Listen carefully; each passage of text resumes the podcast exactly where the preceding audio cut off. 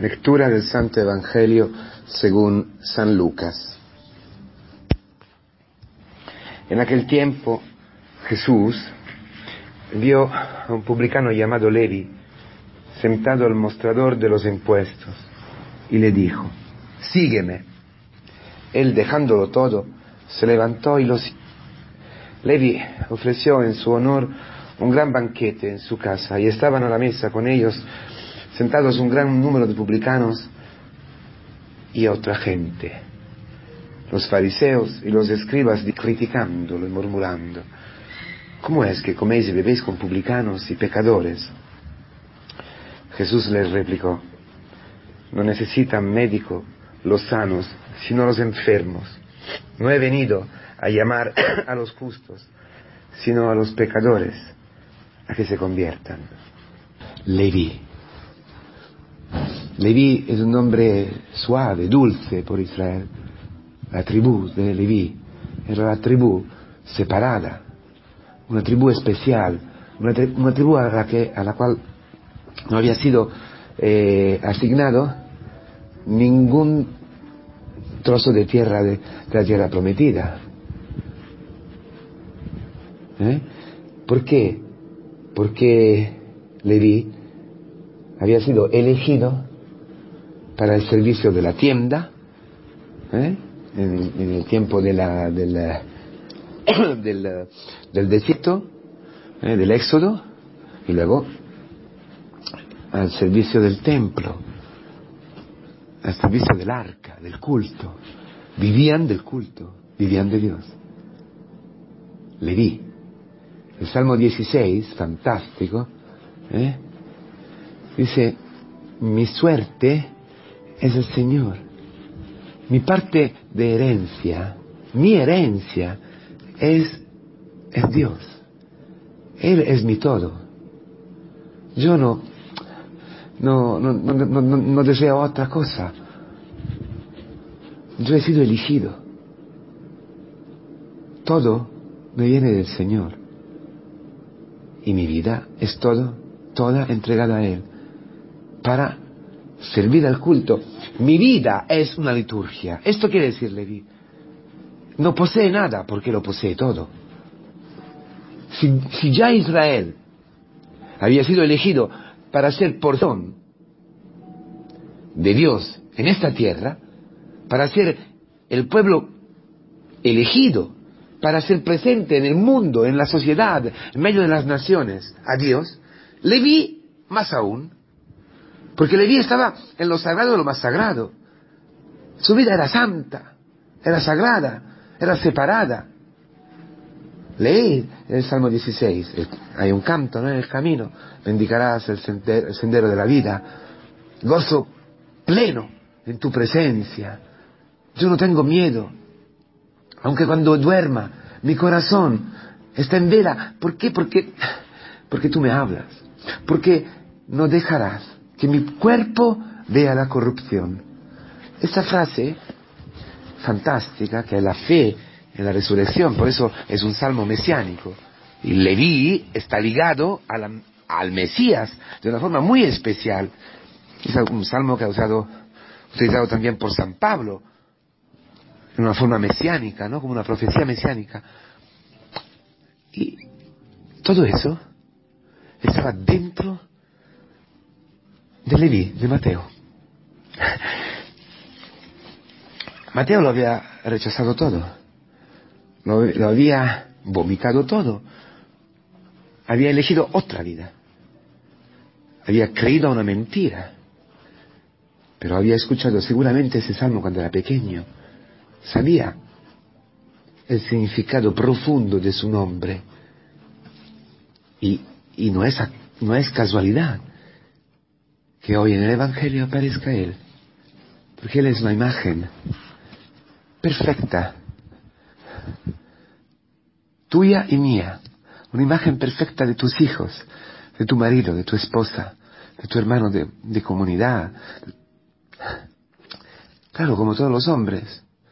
Pero Jesús logra ver detrás de este hombre sentado sobre su primogenitura, sentado sobre su nombre, Imaginaros, Leví, el sufrimiento de Leví, de Leví. Hay una banalidad, hay una eh, estupidez en el mal que da, da miedo el repetirse del mal. Casi nos acostumbramos. Este hombre se había seguramente acostumbrado para defenderse del dolor del mal. Pero el mal siempre hace mal. El mal lleva mal. Lleva consigo el mal. La, consecuencia del mal es el mal. ¿En quién, ¿En quién lo hace en principio? Y se habrá puesto una, una armadura para no sentir, para no eh, eh, para que el mal, la contradicción, la esquizofrenia entre lo que él era y su vida no le, no le hiciera daño, pero estaba allí, sentado, sentado sobre su alma, sobre su nombre, sobre el ser Leví. Cristo pasa y lo ve. Ve a Leví. Ve a Leví publicano. Detrás del publicano, ve a Leví. Esta es la mirada de Cristo. Siempre. Al Leví que está en ti. Al Leví que te hace persona. Al Leví que corresponde perfectamente a lo que tú eres de verdad. El Señor explica esta, la llamada de, de Mateo, de Leví, explica él mismo. ¿A quién? A los moralistas, a los hipócritas, a los legalistas, a los que tienen una mentalidad religiosa, pero que no tiene nada que ver con el cristianismo. No, tú estás sufriendo porque la parte moralista de ti, el demonio, te tiene, te tiene aquí al cuello, porque tú no eres lo que tú te imaginabas ser. Lo que tú pensabas, ser. esa es la hipocresía. Estar convencido de ser otra persona y de poder ser otra persona. Y las circunstancias, los otros, eh, nos impiden ser lo que nosotros, con un poquito más de esfuerzo, con una situación ambiental, con una circunstancia diferente, nosotros podemos ser. Esto es lo mismo de lo que los que están hoy en el Evangelio y critican a Dios. tú críticas, tú criticas a Dios. Sí, tú estás murmurando contra Dios. Estás escandalizado que Dios te pueda amar. ¿Me entiendes? Toda esta palabra es para ti. Porque tú estás escandalizado, tú estás, sufriendo, ¿no? No por los pecados, porque esto lleva contrición de corazón. Arrodillarte y llorar, acogiendo con estupor, con asombro, el, el, perdón de Dios. ¿Por qué? Porque es la única posibilidad, porque uno que de verdad se siente pecador, hasta el fondo, lo único que puede hacer, lo único que puede decir, es, solo tú estás, solo tú me puedes perdonar. No tengo otros. Exactamente el mismo que le di en el Salmo 16. Tú solo eres mi herencia. Tú solo. Porque tú solo me puedes dar la vida. Tú solo me puedes perdonar. Tú solo. ¿Por qué? Nosotros sufrimos porque no lo pensamos. Pensamos que nos podemos salvar de una forma u otra. Que Dios tiene que arreglar nuestra vida. Que tiene que hacernos mejores. Que tiene que darle aquel toque que nos falta para ser perfectos, buenos, presentables, amables. Esto es en nuestro sufrimiento, sufrimiento de los fariseos que aparecen hoy en el Evangelio. a, eso está hablando, ¿eh? La llamada de, Mateo hoy habla a esta parte de nuestro corazón, en esta cuaresma, para que podamos encontrarnos de verdad con Cristo. Entonces, Cristo es el médico, esta es la clave de este Evangelio. Es el médico, Él es el único médico que sabe bien no necesita hacer exámenes. No, no, ni sangre ni nada. ¿Por qué? Porque él conoce a Mateo a como le vi. Conoce el plan de Dios, el, el dibujo de Dios, el proyecto de Dios sobre él. Conoce quién es él de verdad. Y si hoy, pasando, me lo encuentro, me encuentro Leví, que no está viviendo como un levita, que no está viviendo entregado a Dios, que no está viviendo de la herencia, saciado por el amor de Dios, quiere decir que está enfermo. Ya entienden perfectamente cuál es la enfermedad. Está engañado y se ha sentado sobre su naturaleza, sobre la naturaleza divina, sobre la elección. Enseguida sabe que es enfermo. Cristo nos ve enfermos. Él sabe cuál es tu enfermedad, mi enfermedad. Por eso nos puede curar. Por eso esta mirada llena de misericordia. No hay moralismo, no hay exigencia, no hay, no, hay amor, amor, amor infinito de Cristo. Porque Él sabe que tú no eres lo que has sido creado. Tú eres otra, estás viviendo otra vida, no la vida que Dios ha preparado para ti. Por eso estás enfermo. Tienes una enfermedad profunda en tu corazón. Esto lo lleva a tener una misericordia, un amor, una ternura, una compasión, una conmoción hacia ti. sí, una compasión, una conmoción, exactamente la misma de una madre en sus entrañas, como dice la raíz de esta palabra, en griego y en hebraico, la rajamín, porque Cristo es Dios. Digo, sabe, tú eres carne de su carne, tú has sido creado en Él, Él es el modelo en que, en que Dios ha creado a todos los hombres, ¿eh? Y le di, y tú, y yo. Y, si me lo veo completamente diferente, tenía que tener ojos azules, ¿por qué tienes ojos varones? O al revés, tenía que ser con un, con un pelo eh, marrón, ¿por qué, ¿por qué tiene el pelo rubio? ¿Por qué anda así? ¿Por qué habla así? ¿Por qué, por qué hace el trabajo así? ¿Por qué, ¿Por qué se porta así? ¿Por qué está enfermo? Pues es natural esta mirada llena de luz, que ilumina como, un, como una cámara ¿eh? de hospital, como una TAC, hasta la última fibra de tu, de tu espíritu. Y allí que encuentra, le Cristo te ama porque te mira. Y mira, le di en ti. Mira y encuentra y sabe perfectamente que sepultado, ocultado, atrás de todos los pecados, de, 40, 50, 80 años de pecados horribles, de corrupción, resuena esta palabra, no dejarás que tu siervo vea la corrupción. Él sabe eso. Por eso ha vivido en su carne la corrupción que no ha tenido poder sobre él. Es decir, ha entrado allí donde estás tú y la corrupción no la ha cogido. Para ti, como un don para ti.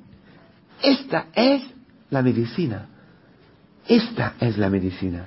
Él, su resurrección, su muerte y resurrección. La muerte de Cristo en tu corrupción, en, en tu horror. Ha entrado allí donde estaba Leví. Se ha sentado con él, para decir así. Y ha resucitado y ha resucitado, ha descubierto que en ti, ha, confirmado que en ti está Leví, que en él estaba el proyecto, el proyecto de Dios. ¿Y cuál es la medicina? Sígueme. Sigue a mí. La predicación de la iglesia, el querigma, la buena noticia, la que te estoy dando ahora. Esta es la medicina. Por eso no le dice nada. No le hacen no le hacen moralismos, porque estás aquí, que has hecho, pecador, porque ha hecho... No, no, no. O, tampoco le ha dicho, tienes que hacer esto, tienes que hacer esto, tienes que hacer... No, sígueme. ¿Cómo? Sígueme. El Mesías, el rabí, el Mesías, Dios, el enviado por Dios, el ungido por Dios, que dice, sígueme aquí. ¿A un fariseo? ¿A quién? ¿A un sacerdote? ¿A quién? ¿A un rabino? No, a un publicano. Porque lo que no ve el mundo, lo que no ven los sacerdotes, lo que no ven los fariseos, que se han alejado de verdad, que tienen un culto vacío y que han perdido la mirada hacia ellos y hacia los demás, la mirada de Dios, dentro de sus moralismos, dentro de sus pelagianismo, dentro de su legalismo, dentro de su hipocresía, lo que no ve en ellos, ve Cristo, ve el levita en Mateo, en este hombre corrupto. El llamarle, el decirle, sígueme, despierta, resucita, en Él el proyecto de Dios. Por eso hay esperanza para todos, para ti. Hoy el Señor te dice, sígueme, ven conmigo, pasa conmigo desde la muerte a la vida. Levántate. Y Él se levanta. Se levanta, lo deja todo y lo sigue. eso es lo que hace Mateo. No es nada de esfuerzo. Ah, yo he dejado todo para Dios. Yo soy familia en misión. Yo tengo diez hijos. Yo aquí. ¿Qué? ¿Qué? ¿Dónde has vuelto? ¿Has vuelto a la, a la mentira? ¿Por qué dices esto? No. Es al revés. Es una liberación. Es la resurrección. Levi lo ha dejado todo porque aquel todo que ha dejado era muerte. Era lo que le tenía esclavo. Eran los frutos de su haberse sentado sobre su alma, sobre su primogenitura, de haber cortado con Dios, de haber traicionado a su pueblo, a la llamada, a todo. Ha, dejado toda la vida en contra de sí mismo, toda la vida en contradicción con su nombre, con su elección. Eso ha dejado. Libre, libre. ¿Y, y por qué? Porque se ha levantado, porque ha sido curado, porque oír, la fe viene por la predicación, oír sígueme, ha llegado al, fondo de su corazón. Y ha resonado, como en el hijo pródigo, ¿eh? ha resonado allí la verdad. Ha habido como un corte de corriente. Allí. Soy Levi, el único que me ha mirado así. El único que me ha querido. El único que ha visto en mí lo que me gustaría ser, ma. Ya me lo he olvidado. Tú piensas que la gente que, peca quiere pecar. Tú piensas de verdad que no está sufriendo, que no está enfermo, que no está muerto. Cuando peca sufre, ¿verdad? Eso también era de ¿no? Como todos lo pecan, un pecado, luego otro, luego otro, luego, luego otro. Pero cuando llega, sígueme. ¡Ah! ¡Qué liberación! Sígueme. La liberación, hermanos. La liberación. Por eso no ha sido ningún esfuerzo, no. Ha sido la, como ha, sido, como ha escuchado esta palabra, esta palabra lo ha liberado. Esta palabra le ha resonado, le ha dicho quién era él, le ha hecho ser otra vez persona, le ha, quitado por encima toda la parte publicana. Este poder que tiene la palabra, porque es la palabra de quien te conoce, de quien el único que puede llegar al fondo, fondo, fondo, fondo del corazón, de tu corazón, de tu corazón de tus hijos. No hay nada para desesperar. No hay nada perdido, nada, nada, nada. Ni, si tu mujer son 20 años que se ha ido. No. Y si está muy mal tu matrimonio, si está mal el matrimonio de tu hijo, de, de tu hija, de lo que sea. No, si tu hijo está allí con la droga, no hay que desesperar. ¿Por qué? Porque Cristo llegará, como ha llegado a Mateo, y le dirá, sígueme. O sea, le dirá, es como decir, a un ladrón Toma, te doy la, llave del banco, administra tú. Es una tontería, ¿no? Es una, locura. Pero sí que lo puede hacer Cristo. ¿Por qué? Porque no lo entrega al ladrón. Lo entrega al Hijo de Dios, que está atrás, que solamente necesitaba ser resucitado. Por eso nos da, dice San Pedro, nos da la naturaleza divina, la vida divina. Eso, hermanos, qué maravilla, ¿no? La Pascua que nos espera después de estos días de Cuaresma. Ya nos llama y nos hace pasar. Hoy te dice, sígueme, así como tú eres. Eres un pecador, no importa. Eh, no, son los sanos que necesitan del médico, sino los enfermos. Así, estamos, en estamos enfermos en medio de los enfermos. ¿Qué les puede decir a un enfermo? Corre, comes, ama. No. Pero el médico llega. El médico tiene esta mirada que os he dicho y te dará a ti. Porque si tú, si tú experimentas esto, tendrás la misma mirada. Naturalmente, naturalmente, naturalmente. Ya no, ya no existe otra persona que tú sueñas sobre ti, sobre los demás que te están al lado, un marido, una mujer. No, están enfermos que solo necesitan de, de escuchar la predicación, de escuchar la voz de Cristo en el momento que Cristo ha decidido. ¿Cuándo será? Sígueme, sígueme. Y esto quiere decir convertirse. Porque la medicina es la conversión. Mas la conversión es obra de Dios. ¿Ves? La conversión. Mm, Mateo no estaba preparado a nada, ni, se lo esperaba, ¿no? Ay, que preparar. No, no, no. Es, es, es, algo improviso, de repente. Es el amor de Dios que brota y que, se, y, que llega cuando Él piensa que es justo, cuando tú, tú y los demás estén más preparados, hartos quizás, muertos, ya sin, sin poder más con, con esa esclavitud. Allí llega, sígueme. Sígueme quiere decir conversión. Para llamar a los pecadores a la conversión. Para llamar. Sígueme. Cambia dirección. Dale un vuelco a tu vida. Porque yo te llamo. Porque yo, yo te resucito. Yo te despierto. Yo llego al más profundo de ti y te digo que te quiero. Te amo infinitamente. Adiós.